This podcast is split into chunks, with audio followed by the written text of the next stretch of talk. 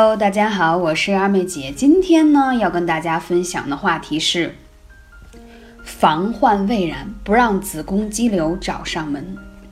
子宫呢，是我们所有女人所独有的，产生月经啊、孕育胎儿的器官。如果它不能被重视和细心的呵护，女人就会变老、变胖。现代女性的生活与工作步伐加快。很容易忽略攸关自己美丽幸福之源的子宫健康，一不小心就让自己面临了严峻的健康的困境，痛苦不已。子宫肌瘤是女性的生殖期最常见的一种良性的肿瘤。其实你在早期的时候是没有什么明显的症状的，少数人可能会出现一些阴道出血，或者是说腹部。按上去会有点呃硬物啊，或者会有压迫的症状，所以说大部分的子宫肌瘤都会被大家所忽视。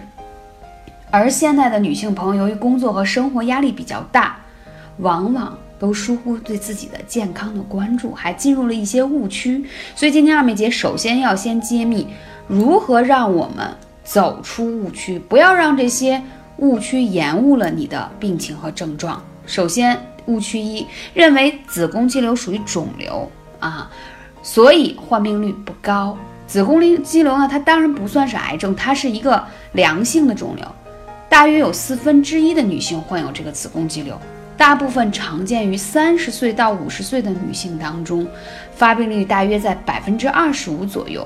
这个调查呢是在已知已知的病人中进行的，而在中国有百分之三十的女性并不知道自己有子宫肌瘤，为什么？因为她觉得自己很年轻啊，觉得我并不是三十到五十岁以上的年龄，我应该不需要去体检这个项目。还有的呢会认为说我还没有男朋友，所以呢也没有一些性生活，就不会患上子宫肌瘤的问题。而现在子宫肌瘤的患病人群啊，已经是越来越的年轻化趋势了。它主要的诱因呢是第一个，现代生活饮食中含有一些激素类的食物，不少不良商家啊利用这种雌激素喂，比如喂水啊，喂水里的这种鱼啊，什么黄鳝类呀，包括螃蟹啊等等这些。那你想想，人吃了之后，肯定会使你体内的雌激素含量会增多。还有一个，现在女性的月经时间发生变化，初潮提前。以前呢都在十六到十八，现在呢是十到十一岁之间就有了。但与此同时，绝经期年龄推迟，以前是四十五，现在是四十八到五十二岁。所以说，年纪越小的患者，并不意味着说你就不会有子宫肌瘤的问题。所以大家呢，一定是每年定期的体检。为什么这张专辑马上又在年底来问世？正好是到年底了，也是体检的一个嗯时间，所以大家一定要引以为重视。那在所有的行业数据当中，也会发现说年轻人得子宫肌瘤的概率也不低，所以大家一定要啊关注一下。而且很多人还伴有就是晚上啊。夜尿增加等等问题，包括你会觉得自己，呃，痛经啊等等，其实都跟这些有关系。包括说肥胖跟子宫肌瘤有没有关系呢？事实上，如果你体重已经超出了正常值，当你肥胖，它会引起你的内分泌的失调，从而影响你体内的雌激素的水平。那体型肥胖的女性患子宫肌瘤和妇科几率，相对于身材健美的女性会更高一些。同时，还有就是月经失调跟皮肤上的斑斑点点有没有关系呢？这里二妹姐就要跟大家说了，不要觉得脸上的斑斑点点啊，有色斑什么的，有痘痘，都跟妇科没关系，是自己啊皮肤的问题。其实真的不是，月经失调。皮肤斑点都可能会跟你的妇科有很大的关系啊！月经失调是子宫肌瘤，包括卵巢囊肿一系列的妇科疾病最常见的一种症状。而这种内分泌失调会使代谢的废物淤积在表面的皮肤内，形成黄褐斑和暗疮。所以说，不是说你用多昂贵的化妆品能解除你内在的矛盾，了解吗？为什么很多人啊经常给我留言说二妹姐，为什么我用这么好的护肤品，我这个斑还是下不去呢？所以要看你是不是存在一些妇科疾病的问题，还有就是我刚才讲到说忽略检查啊，还有就是饮食，很多人都觉得说啊，我喜欢吃的东西，我的饮食习惯。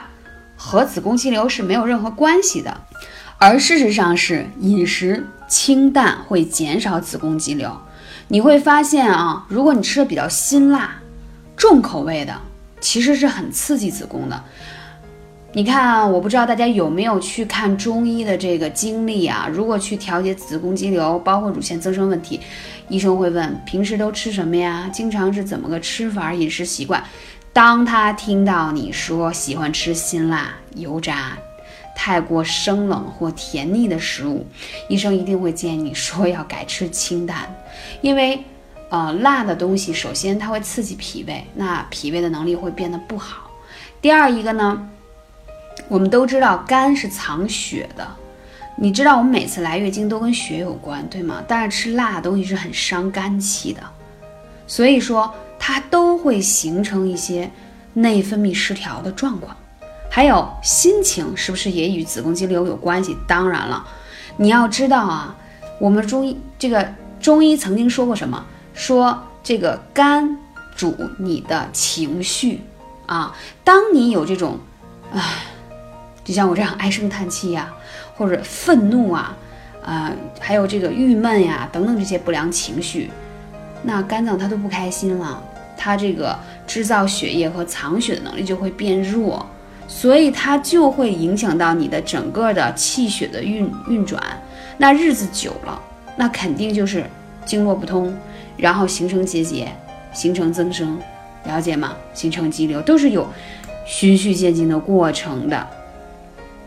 所以说，大家一定要重视子宫肌瘤的这个问题。如果你体检出来已经是子宫肌瘤，大夫说啊还可以，不算很大，你就每年注意复查体检，对吗？啊，注意心情，多吃一些营养的啊，注意多休息。以上这些真的是一定要多注意。但是我们有没有什么样办法，对吧？已经发生的问题给它治疗了呢？那这里呢，二妹姐就要跟大家分享一下。第一，首先我们说它形成的原因。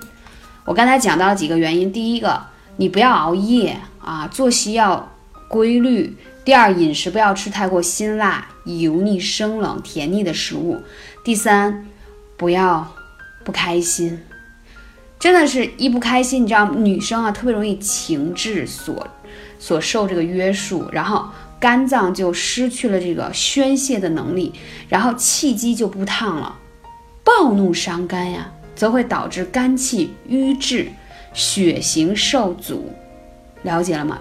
久而久之就全淤结在你的这个子宫当中了，啊，包括一些湿热，就是说你体内有些湿热啊，又脾虚等等这些，它也会形成这种淤结，啊，在子宫当中还有血瘀，比如你曾经有过流产呀，小产之后也没太在意啊。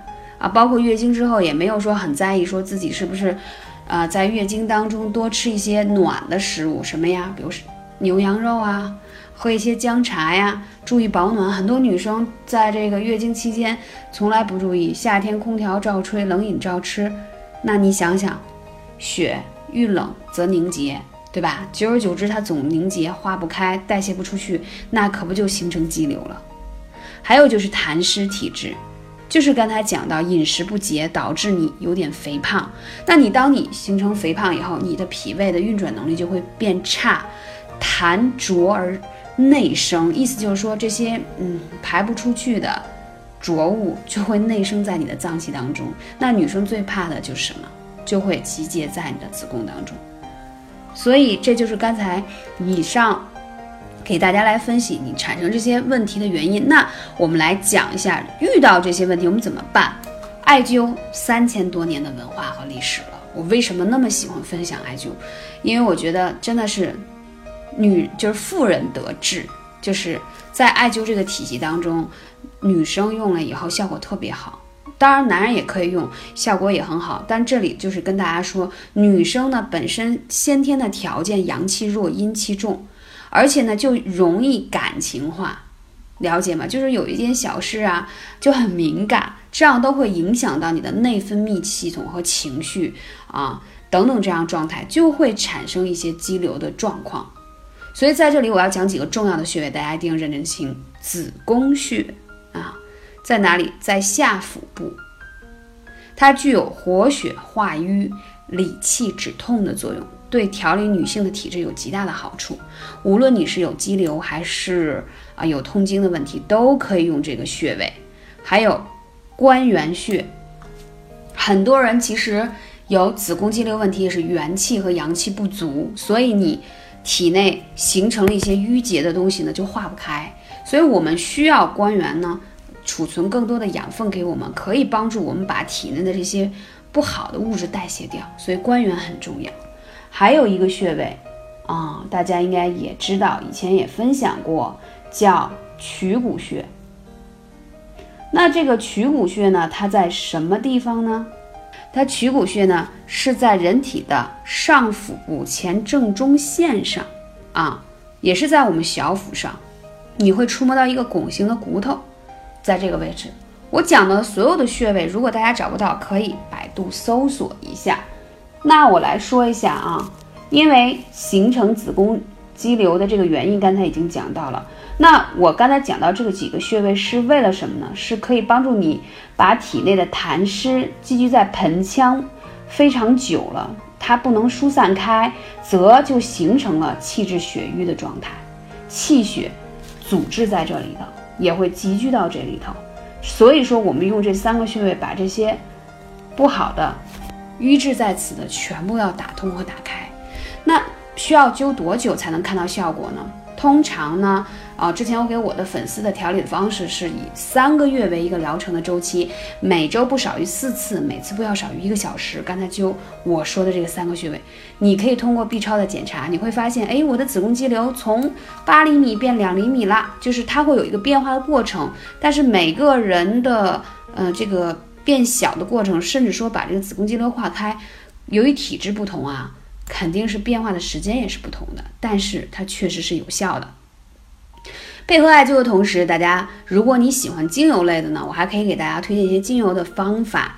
玫瑰精油是首当其冲的。首先呢，它是精油之后，就是王后的后嘛，它就是真的是统御整个精油界，调节女性的内分泌啊，滋养子宫啊，缓解痛经啊等等啊，特别的好。